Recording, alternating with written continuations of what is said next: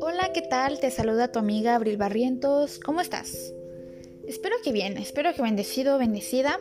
La verdad es que ayer 3 de febrero no pude subir la lectura porque fue uno de esos días en los que no tienes ganas de nada, ni siquiera de, comer y solo quieres dormir y alejarte de la realidad. Andaba chipi en pocas palabras. No me sentía bien, no tenía ánimos. Pero gracias a Dios que hoy me siento mejor, me siento en paz, tranquila, esperando que hoy sea un mejor día para mí y espero lo mismo para ti. El Señor es, siempre será y siempre ha sido mi consuelo y mi ayuda. Es mi mejor amigo, mi único y mejor amigo. Y estoy confiada en que Dios tiene una palabra especial para mí y para ti hoy a través de su palabra. Y si te soy honesta, para mí el libro de Proverbios es muy especial porque fue mi alimento y uno de los medios en los que Dios me consoló y me habló durante las últimas semanas del año pasado.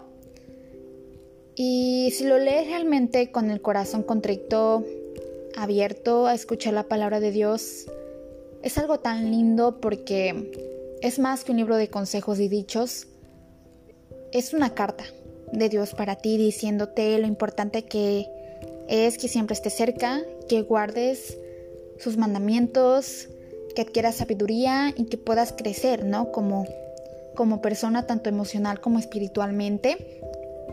Así que sin hacer más larga esta introducción, espero que tengas tu Biblia a la mano para que me acompañes.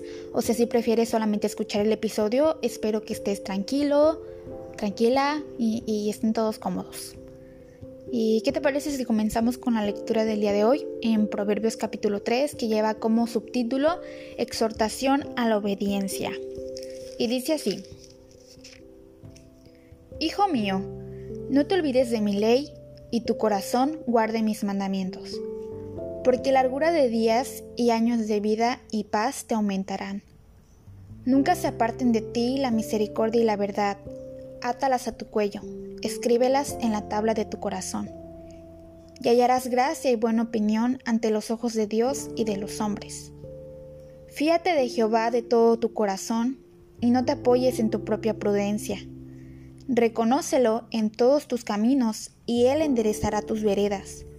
No seas sabio en tu propia opinión.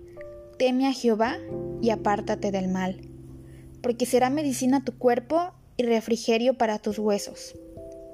Honra a Jehová con tus bienes y con las primicias de todos tus frutos, y serán llenos tus graneros con abundancia, y tus lagares rebosarán de mosto. No menosprecies, hijo mío, el castigo de Jehová, ni te fatigues de su corrección, porque Jehová al que ama castiga, como el Padre al Hijo a quien quiere. Bienaventurado el hombre que haya la sabiduría y que obtiene la inteligencia porque su ganancia es mejor que la ganancia de la plata, y sus frutos más que el oro fino. Más preciosa es que las piedras preciosas, y todo lo que puedes desear no se puede comparar a ella. Largura de días está en su mano derecha, en su izquierda riquezas y honra. Sus caminos son caminos deleitosos, y todas sus veredas paz. Ella es árbol de vida a los que de ella echan mano, y bienaventurados son los que la retienen. Jehová con sabiduría fundó la tierra, afirmó los cielos con inteligencia. Con su ciencia los abismos fueron divididos, y destilan rocío los cielos. Hijo mío, no se aparten estas cosas de tus ojos. Guarda la ley y el consejo, y serán vida a tu alma y gracia a tu cuello. Entonces andarás por tu camino confiadamente, y tu pie no tropezará. Cuando te acuestes no tendrás temor, sino que te acostarás y tu sueño será grato. No tendrás temor de pavor repentino, ni de la ruina de los impíos cuando viniere, porque Jehová será tu confianza y él preservará tu pie de quedar preso. No te niegues a hacer el bien a quien es debido, cuando tuvieres poder para hacerlo. No digas a tu prójimo, anda y vuelve, y mañana te daré, cuando tienes contigo que darle. No intentes mal contra tu prójimo que habita confiado junto a ti, no tengas pleito con nadie sin razón, si no te han hecho agravio.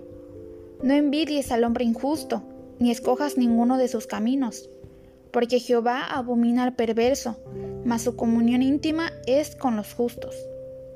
La maldición de Jehová está en la casa del impío, pero bendecirá la morada de los justos. Ciertamente Él escarnecerá a los escarnecedores y a los humildes dará gracia.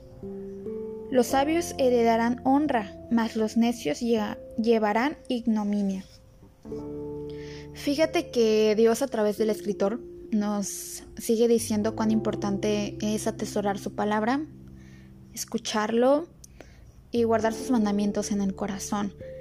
A veces solemos conocer la palabra de Dios, sabernos textos, pero no significa que guardamos sus mandamientos en el corazón porque tenerlos en el corazón implica demostrar con nuestras acciones que somos lo que predicamos. La Biblia nos dice muchas veces que de la abundancia del corazón habla la boca. Entonces no se trata solamente de no olvidar su ley, sino de tenerla grabada en el alma y vivir una vida demostrando a Jesucristo con nuestras acciones.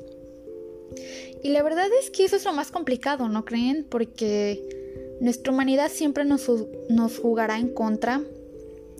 Siempre tenderemos a ser desobedientes, testarudos, que solitos podemos, que nuestra manera de vivir, de hacer las cosas, nuestra forma de pensar es la correcta. Y cuidado con la persona quien se atreva a llevarnos la contraria porque nos creemos sabios y perfectos, el cristiano intachable.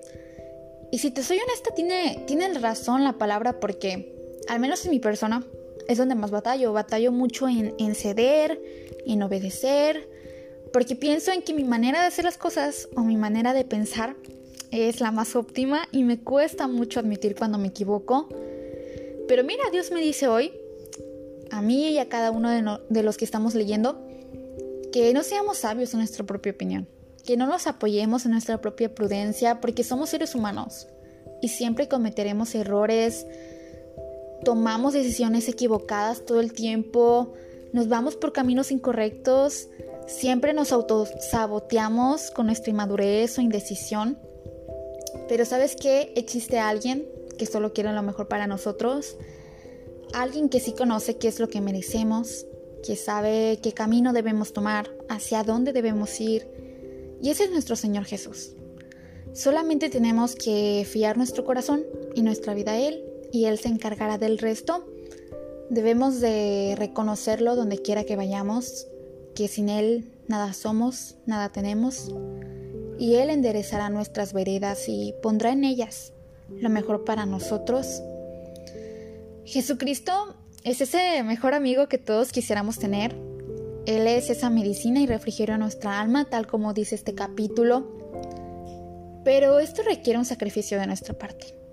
Apartarnos del mal tomar la decisión de dejar esa vereda que solamente nos lastima y nos aleja cada día más del Señor y buscar la, sabiduría que proviene de Dios, de Dios y luchar por nosotros, practicando lo que predicamos, guardando sus mandamientos, haciendo misericordia y teniendo una vida de verdad. No vivamos una doble vida, sino al contrario, que Cristo se vea reflejado en nosotros que podamos caminar confiadamente, teniendo la seguridad en que Dios nos guardará de caer y de, tropezar. Y también reconociendo que si lo hacemos, si pecamos o caemos, que Dios estará ahí para restaurarnos y dispuesto a limpiarnos.